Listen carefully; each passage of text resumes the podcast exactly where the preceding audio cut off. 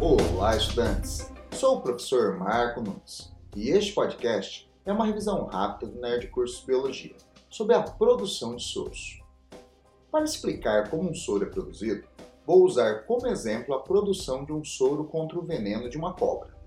O processo tem início com a inoculação de uma pequena dose de veneno de uma cobra na circulação de um animal. Um cavalo, por exemplo.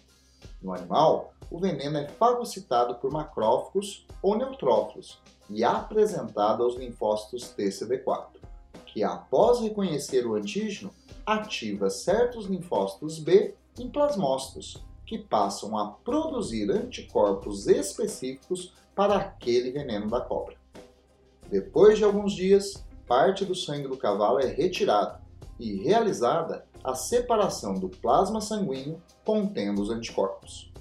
Eles são então separados e acondicionados em frascos para serem inoculados quando necessário, após o ataque de uma cobra. Processos semelhantes são realizados para a produção de soros para neutralizar os venenos de aranhas, escorpiões e outras toxinas. Bom, é isso aí. Continue firme nas revisões e bom estudo!